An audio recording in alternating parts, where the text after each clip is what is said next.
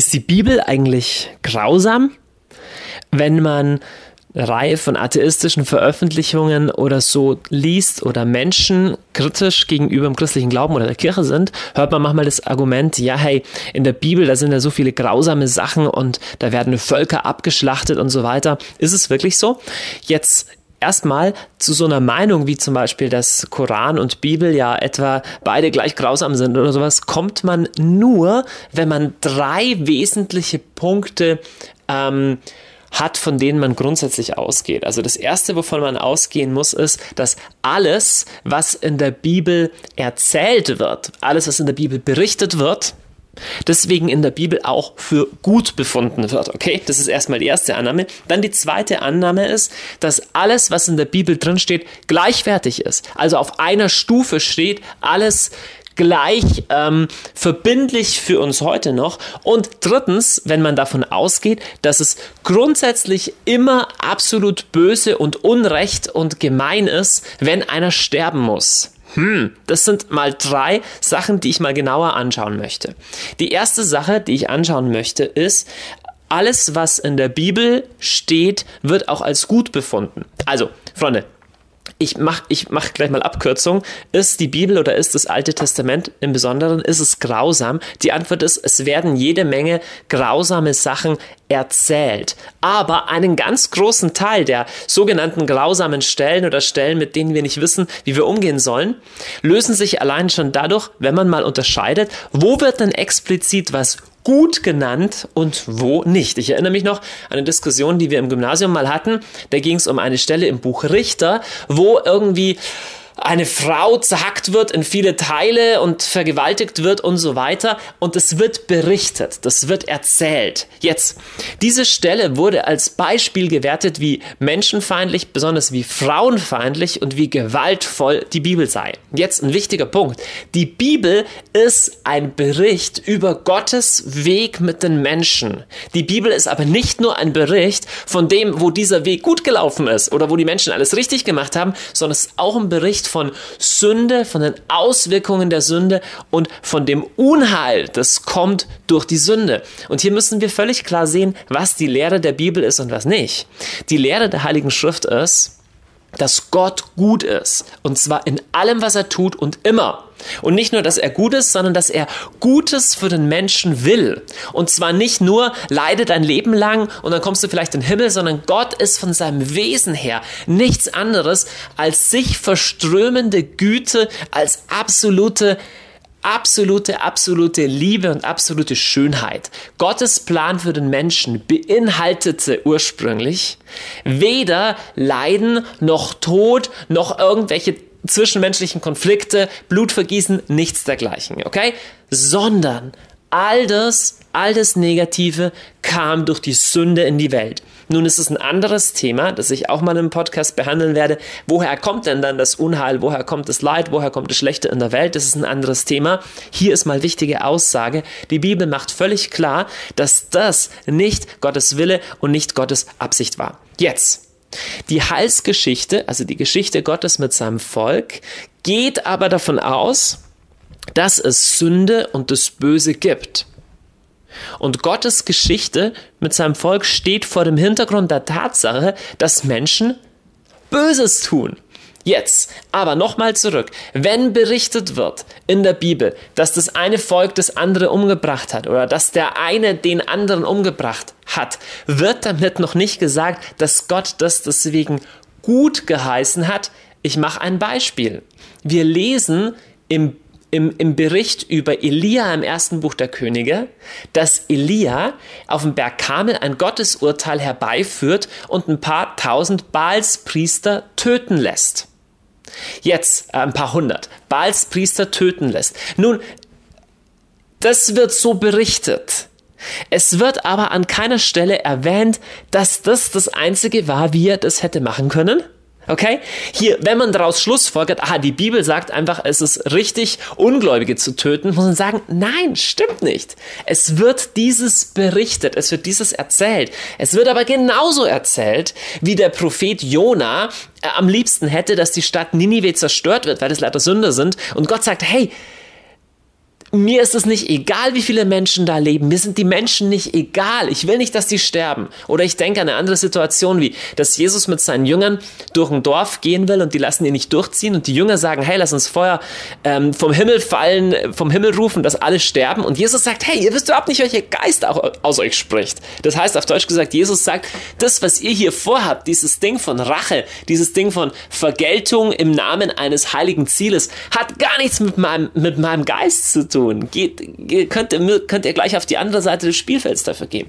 Also, erster Punkt, nicht alles, was berichtet wird, wird deswegen als gut geheißen. Jetzt, zweite Sache, jetzt Stellen, wo man aber sagt, okay, alles klar, ähm, ähm, ähm, Gott gibt aber wirklich seinem Volk den Auftrag, äh, ein Volk, ein, ein, anderes Volk zu bekämpfen oder ein anderes Volk zu vernichten, ja? Oder ganz klar im Alten Testament, es gibt Todesstrafe. Wie gehen wir damit um?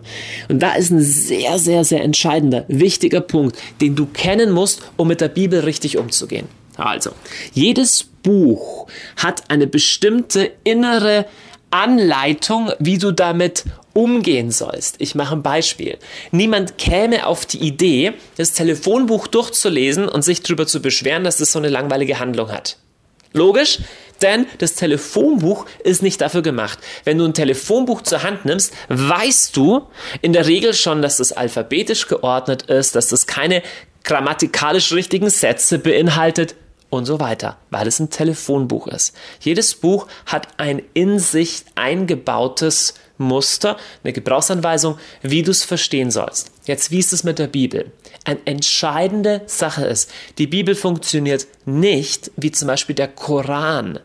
Der Koran ist von seinem Anspruch her ein Wort für Wort verbal inspirierter Text, der auf einer auf einer Stufe steht, einer Person diktiert wurde. Da gibt es auch interne Auslegungsregeln, zum Beispiel, dass die späteren Suren die früheren ausstechen, aber grundsätzlich ist es ein Text aus einem Guss. Das ist bei der Bibel nicht der Fall. Erstmal, die Bibel ist vom Heiligen Geist inspiriert, aufgeschrieben von Menschen. Okay? Und der menschliche Stil trägt sich durch. Unterschiedliche Bücher haben unterschiedliche theologische Schwerpunkte. Sie haben auch menschliche Sachen drin, wie das der Paulus sagt, hey, bring mir bitte den Mantel mit, den ich wo vergessen habe. Das heißt nicht, dass die Bibel deswegen nicht Gottes Wort ist, sondern es das heißt einfach nur, dass Gott in seinem Offenbarungsgeschehen mit Menschen kooperiert. Aber das bedeutet, dass unterschiedliche biblische Bücher unterschiedliche Schwerpunkte haben.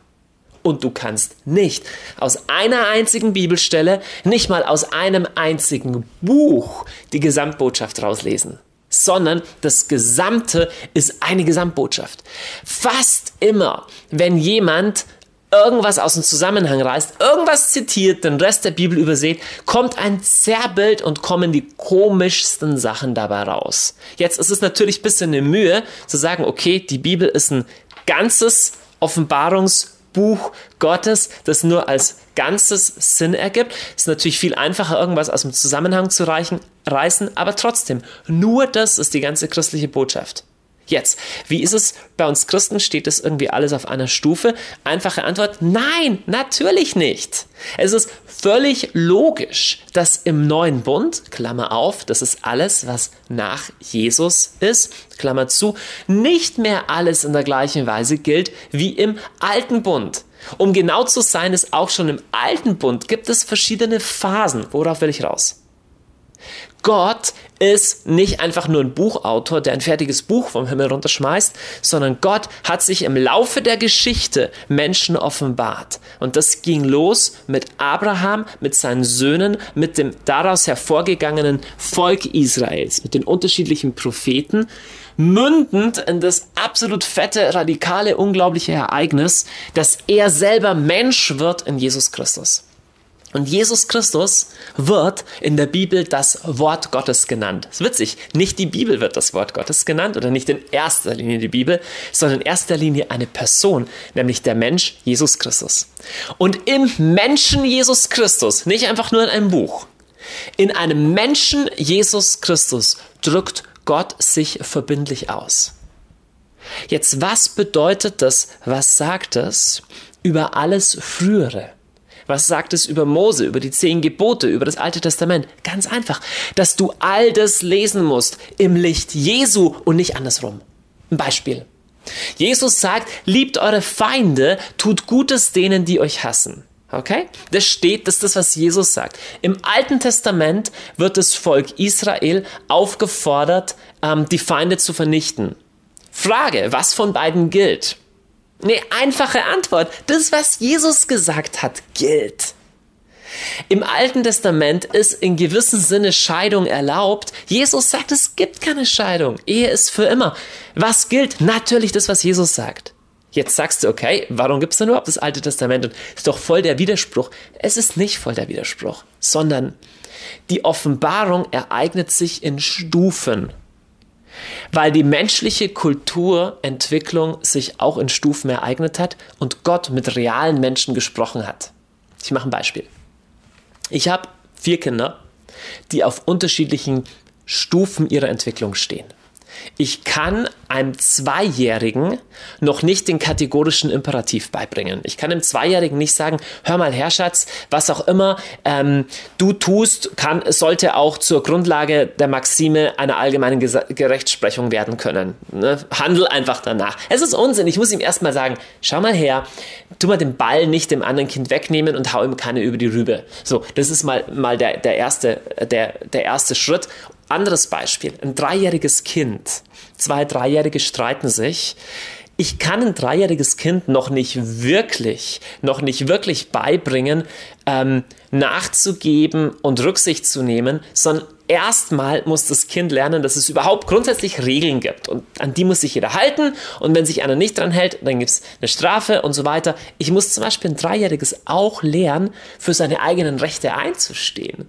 Ja, wenn ich will, dass das Kind nicht völlig gebeugten Hauptes und mit verschrobenem ähm, Selbstwertgefühl durch die Welt läuft, möchte ich, dass das drei- oder vierjährige Kind lernt, hey, da kann nicht jeder alles mit mir machen. Es gibt Grenzen und ich sage nein und ich möchte das nicht. Es gibt eine zweite Lektion, aber die muss später kommen. Die lautet, okay, hier ist eine Grenze, eigentlich will ich das nicht, aber dir zuliebe tue ich's. Aber das kommt zu einer späteren Zeit. Oder zu sagen, eigentlich ist das die Regel, aber weil dieser höhere Wert dahinter steht, mache ich eine Ausnahme. Ja? Wenn wir im Auto sitzen, meine fünfjährige Tochter, wenn du bei Orange über die Ampel fährst, sagst, Papa, das darfst du doch überhaupt nicht und das ist doch verboten und so. Das stimmt auch. Es kann aber eine Situation geben, wo ich zum Beispiel, um ein Menschenleben zu retten oder irgendwie sowas, über eine Verkehrsregel mich hinwegsetzen muss. Sowas kann ein vier- oder fünfjähriges Kind noch nicht verstehen. Worauf will ich raus? Gottes Offenbarung und Gottes Kontakt mit den Menschen ist in echten Raum und Zeit passiert und unterliegt deswegen auch der Reife und der Entwicklungsschritt der entsprechenden Nation. Also, wenn Gott anfängt, mit einem Volk aus der Bronzezeit zu sprechen, ist das Erste, was er dem Volk beibringt, nicht, lieb deine Feinde, weil wenn sie das machen, kommen die anderen, die Philister oder die Amalekiter und machen sie einfach platt. Okay, das ist ein eiskalter Überlebenskampf, wo Gott erstmal sagt, liebe Leute, ich stehe auf eurer Seite und tut kein Unrecht. Also zum Beispiel sagt er, Auge um Auge, Zahn um Zahn. Nun, wenn du ein bisschen die Geschichte der Menschheit studierst und dir überlegen würdest, wie viel besser die Welt wäre, wenn Auge um Auge, Zahn um Zahn herrschen würde. Viele Leute sagen, ja, Auge um Auge, Zahn um Zahn wird jeder blind und so weiter. Die Wahrheit ist, das normale menschliche Gesetz ist das Gesetz einer grenzenlosen Vergeltung. Der eine hat was Böses gemacht, hat was weggenommen, ich bring ihn um. Ja, das eine Volk hat bis in unsere Grenze verletzt. Ich ich verübe Massaker unter, unter der Bevölkerung. Das ist das Gesetz, wie es normalerweise, wie, wie Menschen normalerweise sind. Und wenn du die antiken Kulturen studierst, in der Regel, es gibt Hochformen wie dann schon das ägyptische Recht und sowas, aber in der Regel war die primitiven Ur- ähm, Urgesetzgebungen der frühen Kulturen nicht Auge um Auge, sondern sowas wie ähm, du verletzt mir die Hand, ich bringe dich dafür um. Also eine unverhältnismäßig stärkere Rache. Jetzt, Gott kommt nicht gleich mit dem Ding, worauf er eigentlich raus will, nämlich auf Barmherzigkeit und sein Leben hinzugeben für seine Feinde. Das ist das, was Jesus getan hat. Ja? Sondern er kommt erstmal mit der ersten Stufe zu sagen, Freunde, übt gerechtes Gericht. Übt Gericht, das nicht einfach nur motiviert ist von, von der Sehnsucht nach Rache, sondern hier gibt es Regeln, an die jeder sich halten muss. Und wenn du die Gesetzgebung des Alten Testamentes anschaust, musst du sagen, es ist ein unglaublich weises, gutes Recht, das für die Zeit, wo es entstanden ist, wir sprechen von, von, von vor 1000 vor Christus, absolut radikal fortschrittlich ist. Die Stellung der Frau, die Stellung der Sklaven radikal fortschrittlicher als ganz, ganz, ganz viele Rechtssysteme, die es heute in manchen Ländern noch gibt. Dass es zum Beispiel im Alten Testament keine verbindliche Leibeigenschaft gibt. Musst du dir mal vorstellen. Das heißt, nach sieben Jahren wurde der hebräische Sklave entlassen. Hey, die Vereinigten Staaten haben haben Sklaverei erst vor ein paar Jahrhunderten abgeschafft. Leibeigenschaft gab es im Mittelalter noch überall hier bei uns. Im Alten Testament gibt es das schon nicht. Das heißt, es ist ein fortschrittliches Recht. Nun, ich bin trotzdem nicht der Meinung, dass wir Ehebrecher steinigen sollten, okay? Ich bin trotzdem nicht der Meinung, dass wir, ähm, dass, dass wir alles tun sollen, was im Alten Testament steht. Ist auch gar nicht notwendig. Denn Jesus ist gekommen und hat Erneuerung gebracht und hat ein neues Gesetz, einen neuen Bund aufgerichtet, der auf der Radikalität der Gnade Gottes basiert. Aber wir müssen ganz klar sagen, auf welcher Stufe ist was gegeben und was entspricht der Pädagogik Gottes dahinter. Und ganz klar, wenn Gottes Plan der ist, dass er aus einem Volk den Messias hervorgehen lässt, Jesus, und der alle Menschen vor dem ewigen Tod rettet, das ist sein Plan. Okay? Dann muss im Alten Testament ein leidenschaftlicher Kampf drum entstehen, entbrennen, ob diese Nation, ob dieses Volk überlebt oder nicht. Nur so kannst du das Alte Testament verstehen. Und nur in diesem Kontext machen Sachen Sinn, wie dass Gott seinem Volk den Auftrag gibt, sich zu verteidigen gegen andere Völker. Und hier, wenn wenn, wenn wir lesen, ja, äh, die, die Juden ziehen ein nach Kanaan und sollen übrigens nicht alle Bewohner einfach platt machen. Es sind bestimmte Völker, über die Gott Gericht verhängt und Gericht verordnet. Dann ist es erstmal unglaublich schockierend. Aber im Kontext betrachtet ist es nichts anderes als Kampf um Leben und Tod, fressen oder gefressen werden. Und Gott sagt, ich habe einen so großen Plan des Heils für alle Menschen, für die ganze Menschheit, dass das Überleben dieses Volkes von absoluter Wichtigkeit ist. Von absoluter Wichtigkeit. Jetzt kommen wir zum dritten und zum härtesten Punkt. Allein schon zu sagen, okay, aber trotzdem, es gibt diese Stellen im Alten Testament, da wird irgendein Volk ausgerottet oder fühlt sich so an, hey, da müssen Unschuldige sterben, da kommt Gericht. Wie gehen wir auch damit um? Auch im Neuen Testament, das Gericht Gottes ist ein Thema. Wir können es nicht wegleugnen. Gott ist einfach nur so lieb. Gott ist der absolut entschieden, hingebungsvoll, radikal gnädige und liebende dem gegenüber, der sich umkehrt zu ihnen. Und er ist gleichzeitig der Strafende und der Rächer derer, die nichts von ihm wissen wollen und im Bösen verharren. Das ist die Wahrheit. Es werden nicht automatisch alle gerettet. Nein, ist nicht so. Es bedarf einer echten Umkehr zu Gott. Jetzt sagst du, okay, aber wie kann es sein, dass Gott dann unschuldige Menschen sterben lässt? Erste Antwort auf diese Frage, das Konzept von unschuldigen Menschen gibt es in der ganzen Bibel nicht. Es ist nicht so, dass wir in einer neutralen Welt leben. Eigentlich sind wir alles liebe Leute. Nur Gott ist irgendwie sauer. Nein, ähm, die Welt ist nicht in Ordnung und wir sind nicht unschuldig ja, sondern der Grundzustand der Welt nach der Heiligen Schrift ist, dass der Mensch herausgefallen ist aus diesem Ideal Gottes von Liebe, von Gemeinschaft und sich in Sünde hineingegeben hat, bis zu einem Maß, dass er aus eigener Kraft aus diesem Ding nicht mehr rauskommt. Das ist der Grundzustand. Das heißt, auch wenn Jesus in die Welt kommt, dann kommt er nicht nur, um die Kinder um sich zu scharen und nett zu allen zu sein, sondern in Johannes 1 lesen wir, das Licht kam in die Finsternis. Die Finsternis hat das Licht nicht gewollt. Ja, die Welt wird charakterisiert als böse und Menschen werden charakterisiert als böse, die aus ihrer eigenen Kraft heraus nicht gerettet werden können, sondern verloren sind. Ja, Gott bringt Gericht über die Sünde. Er tut das tatsächlich. Jetzt sagst du, hey, das ist aber total, total gemein. Wie kann er überhaupt? Hey, der Punkt ist der, wenn du überlegst, wie kann Gott zulassen, dass hier ein paar hundert Leute sterben irgendwie in der Bibel in irgendeinem der Kriege, ähm, dann musst du dir eine Frage stellen. Wie kann Gott es zulassen, dass heute auf der ganzen Erde, weiß ich nicht, 50 oder 80.000 Menschen sterben werden? Okay? Jeden Tag fordert Gott das Leben zurück von zigtausenden von Menschen. Du musst fragen, wie kann Gott es zulassen, dass Menschen überhaupt sterben? Wie kann Gott es überhaupt zulassen, dass jeden einzelnen Tag Menschen sterben? Natürlich, hey, Gott will nicht den Untergang ähm, des Sünders, Gott will, dass alle sich bekehren. Aber weißt du, was der Punkt ist? Gott ist der Herr des Lebens. Wir lesen in der Bibel, du sollst nicht morden und wir lesen auch, dass wir nicht übereinander richten sollen. Aber der Punkt ist, Gott ist der Richter. Uns Menschen kommt es nicht zu, über Leben und Tod zu richten, aber Gott schon. Gott hat allen Menschen das Leben gegeben und deswegen hat er, aber auch nur er, das Recht, das Leben zurückzufordern. Und Freunde, wir als Menschen, als Geschöpfe sind nicht in der Position, um Gott sagen zu können, was gerecht ist oder was nicht gerecht ist.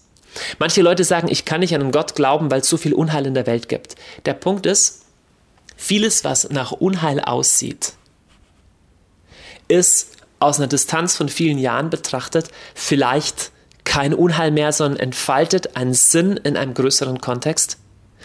Ob Gott mit seinem Plan, die Welt zu erschaffen, in der Unheil möglich ist, in der Leid möglich ist, ob Gott mit seinem Plan im letzten Recht hatte oder nicht, im letzten gerecht war oder nicht. Freunde, kann niemand von uns beurteilen. Wir stehen nicht auf so einer Perspektive. Wir stehen nicht auf, auf so einer äh, auf so einer Höhe von, von Übersicht. Schau mal, allein schon in, in ganz normalen menschlichen Kontexten sehen wir das ein. Wir sehen ein, dass ähm, in einem Krieg wie im Zweiten Weltkrieg, wo ein Soldat sein Leben gibt dafür, dass tausende andere leben können. Also stell dir vor, gesetzt den Fall, es gäbe diese Situation, es hat diese Situation gegeben, ähm, ein Trupp von amerikanischen Soldaten versucht, ein Konzentrationslager mit zigtausenden Leuten drin zu befreien. Etliche amerikanische Soldaten oder russische Soldaten sterben bei dem Versuch und trotzdem wird das Konzentrationslager befreit. Okay? Jeden von uns, falls es diese Situation gegeben hat oder gegeben hätte, jedem würde einleuchten, hey, der Tod von diesen Menschen ist absolut schrecklich, ja, und keiner von denen hat sich wohl den Tod gewünscht, aber trotzdem war er nicht sinnlos, sondern hat, sein, hat seinen Sinn entfaltet in einem größeren Ganzen. Nun, ich kann dir nicht sagen, was das größere Ganze ist von der Welt, warum es Sinn machen kann, dass Gott über ein Volk Gericht bringt, um eine größere Heilsabsicht zu verwirklichen. Ich kann dir das nicht sagen. Ich kann nur sagen, der Einzige, dem ich zutrauen kann, das in Gerechtigkeit zu machen, ist Gott. Und das Einzige, was ich will und was für mich aus der Bibel klar hervorgeht, ist, dass das Ende vom Lied ein gutes ist. Das Ende ist nicht, okay, die Welt endet im Desaster und ein paar wenige werden gerettet, ansonsten alles furchtbar. Das Ende ist, dass Gott gepriesen wird in der Offenbarung des Johannes, letzte Buch der Bibel. Er wird gepriesen als der Treue, der Wahrhaftige, der Gerechte. Alle deine Wege waren gut. Ich bin davon überzeugt, dass am Schluss jeder bekennen wird, Herr, alle deine Wege waren gerecht. Du warst gut. Alles, was du getan hast, hat sich am Schluss als das erwiesen, was das absolut weiseste von allem war. Aber was wir, was wir völlig, völlig klar sehen müssen, die Welt ist kein neutraler Ort. Es gibt tatsächlich Böses in der Welt und es ist nicht immer der einzige Weg, einfach nur tolerant zu sein. Um nochmal dieses harte Beispiel zu bringen, aber wenn die Alliierten einfach 1939 oder 1940 gesagt hätten, wir tolerieren das, was Hitler macht, wir schauen da einfach zu, wir wollen nicht, dass unschuldige Menschen sterben, wir lassen den machen, wäre das Unheil nicht gestoppt worden, es wäre viel schlimmer gekommen. Und es wäre zynisch zu sagen, oh, wie unfair von den Amerikanern hier anzugreifen oder von den Briten hier. Man kann immer noch fragen, ob es gerecht war, äh, Bombenkrieg über deutschen Städten und so weiter, über das kann man trefflich streiten. Aber erstmal muss man sagen, wenn es echt Böses in der Welt gibt, dann muss man das es echt stoppen. Und Gott tut genau das. Er stoppt wirklich Unrecht in der Welt, aber zu seiner Zeit. Wir sehen quer durch die Bibel schon, dass Gott auch jetzt schon Unrecht stoppt und Gericht bringt, wie im Alten Testament. Er sagt, Freunde, dieses Volk ist so kaputt und ist so in Sünde gefangen, ich muss dieses Volk stoppen, damit diese Sünde nicht überspringt. Nochmal zurück zu dieser schwierigen Stelle im Alten Testament, wo, wo Amoriter oder wo irgendwelche Völker, wo Gott sagt, du musst dieses Volk ausrotten. Oh, furchtbar, wie, wie kann er das tun? Wir müssen genau hinschauen, was beschrieben wird, was die Sünden der Amoriter waren. Gott hat nicht einfach gesagt, okay, ich finde die doof, die haben die falschen Nasen, deswegen bringen wir euch um, sondern Gott sagt sogar, hey, ihr könnt jetzt noch nicht in das Land Kanaa einziehen, denn die Sünden der Amoriter sind noch nicht voll. Damit ist gemeint, es wird ein Zeitpunkt kommen, wo die Sünden so radikal sein werden, dass ich nicht mehr anders kann, als einzugreifen. Wenn sie sich umkehren würden, wenn sie sich bekehren würden, wenn sie umkehren würden, hätte Gott kein Gefallen an ihrer Vernichtung. Gott mag nicht, dass Menschen sterben. Aber wir lesen, dass es ein Volk war, in dem es üblich und normal war, die eigenen Kinder zu ermorden, im Feuer zu verbrennen für Götzen. Ja? Und viele andere absolut grauenhafte, schreckliche Sünden, von denen Gott sagt, hey, ich habe da überhaupt keinen Gefallen dran. Und wenn ihr, Volk Israel, euch mit diesem Zeug einlässt, wenn das auf euch überspringt und mein Plan Heil zu bringen für die ganze Welt dadurch drauf geht, ist es unendlich größeres Leid, es ist unendlich schlimmer, als wenn dieses Volk jetzt gestoppt werden muss. Freunde, wir müssen einer sehr harten Sache ins, ins Auge schauen. Sünde zieht Konsequenzen nach sich. Sünde zieht Konsequenzen von Menschen nach sich. Also ich nehme dem einen was weg, er rächt sich an mir. Ja? Sünde zieht Konsequenzen aus dem Dämonischen und vom Teufel nach sich. Ja? Dem Bösen, dem ich den kleinen Finger gebe, der nimmt die ganze Hand. Und Sünde zieht auch Konsequenzen Gottes nach sich. Gott ist derjenige, der äh, Sünder zur Rechenschaft zieht. Nun, ich persönlich glaube, dass Gott meistens gar nicht selber aktiv eingreifen muss, weil die, die zentrale Strafe für die Sünde einfach der Schrott ist, den wir uns selber durch die Sünde zuziehen. Das ist meine Hauptmeinung. Aber trotzdem, Gott ist der Herr von allem und er lässt zu, dass Sünde negative Folgen hat, um uns zur Umkehr zu bringen, aber auch um Sünde zu stoppen, wenn es nicht mehr, nicht mehr anders geht. Ähm, wo genau Gottes aktives Eingreifen ist, wo die Aktivität des Teufels ist, wo wir uns einfach selber in den Schrott reingeritten haben und selber rauskommen müssen, das lässt sich am Schluss nicht mehr klar sagen. Das Einzige, was sich klar sagen lässt, ist, Sünde hat wirklich reale Konsequenzen und jetzt kommt das Gemeine. Nicht immer wird nur der von den Konsequenzen der Sünde betroffen, der selber gesündigt hat. Ja? Wenn, wenn, wenn meine Eltern schreckliche Dinge getan haben oder wenn das Volk, in dem ich lebe, Schuld auf sich häuft und dadurch das ganze Volk von negativen Folgen getroffen wird oder meine ganze Familie von negativen Folgen getroffen wird, kann es sein, dass ich als Unschuldiger Teil der negativen Folgen von Sünde trage. Und das ist eine traurige und schreckliche Sache, die wir aber überall ständig sehen.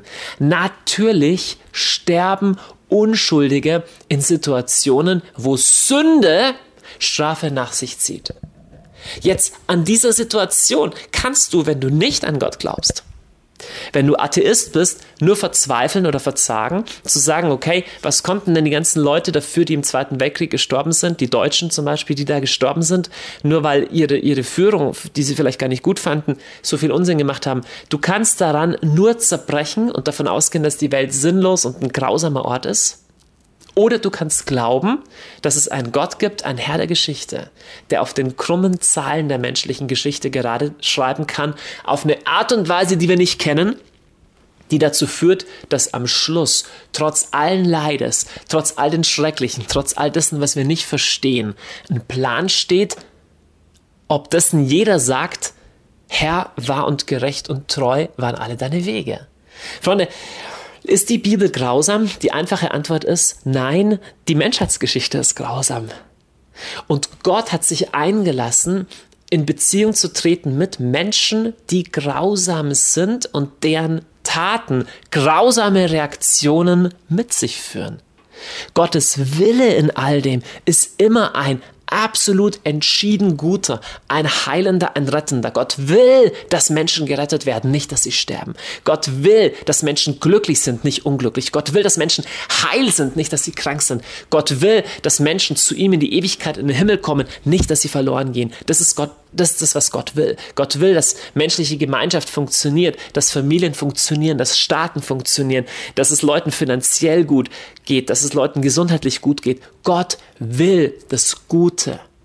Und seine Heilsabsicht für uns gewinnt da an Boden, wo wir Ja sagen zu ihm. Aber Freunde, Ja sagen zu Gottes Plan funktioniert nur, wenn wir ihn Gott sein lassen. Und er ist Gott, er ist Herr des Lebens. Wir sind nicht Richter der Welt. Der Mensch ist nicht Mittelpunkt der Geschichte. Wir haben sehr, sehr, sehr begrenzten Einblick in das, was wirklich gut ist und das, was wirklich objektiv gut ist. Wir sagen, hey, aber wenn Gott so oder so ist, dann will ich mit ihm nichts zu tun haben. Du, schau mal her. Es gibt eine Schule von Ethik oder von Moral, die nennt man Utilitarismus. Und danach sagt man, wenn du so handelst, dass es für die meisten Menschen oder für eine möglichst große Anzahl von Menschen positive Effekte hat, dann handelst du gut und handelst du moralisch richtig. Jetzt, eine zentrale Form diesen utilitaristischen Ansatz in der Ethik oder in der Moral zu kritisieren ist, zu sagen, hey, wer kann denn ermessen, was der größtmögliche Nutzen für möglichst viele Leute ist? Und wer kann es über Jahrzehnte hinweg Be beurteilen. Ja, kann es sein, dass nicht was, wo eine kleine Gruppe von Leuten sagt, oh, das passt uns überhaupt nicht, das wollen wir nicht, sich aber auswirkt auf total viele andere Leute absolut negativ. Kleines Beispiel, den einen Verbrecher einzusperren lebenslänglich ist eine Beschneidung dessen Rechte. Du bist nicht nett zu ihm, aber du bist nett zu den 20 Leuten, die er sonst vielleicht missbraucht, vergewaltigt oder umgebracht hätte. Jetzt, du kannst nicht zu dem Einzelnen nett sein gleichzeitig und zu allem gleichzeitig auch nett sein. Die Frage die, am Ende steht es, wer kann beurteilen, was den größtmöglichen Nutzen für die größtmögliche Anzahl von Leuten bringt. Und hier muss man völlig klar sagen, hier stehen wir vor der Frage, wer entscheidet, wer gut und böse definieren darf. Im Garten Eden hat der Mensch versucht, Gut und Böse zu definieren, sich selber vom Baum der Erkenntnis zu nehmen und das Ding ist sauber in die Hose gegangen. Wir sollten Gott Gott sein lassen. Was für eine gute Nachricht, dass er ein guter und ein liebender Gott ist. Und in Jesus Christus wird es sowas von klar. Langer Rede, kurzer Sinn. Lies Jesus, lies das Leben Jesu, studier die Person Jesu und dir wird klar, wer Gott ist und lies im Licht dieser Klarheit auch die schwierigen Stellen des Alten Testamentes und frag Jesus, hey, wie soll ich damit umgehen? Aber verwende nicht die schwierigen Stellen, die du nicht verstehst und die komisch sind, um das, was völlig klar und offensichtlich über Gottes Herz in Jesus Christus aufstrahlt, runterzudrücken und für undeutlich zu erklären. Jesus ist das Wort Gottes. In ihm erkennen wir, wer der Vater ist.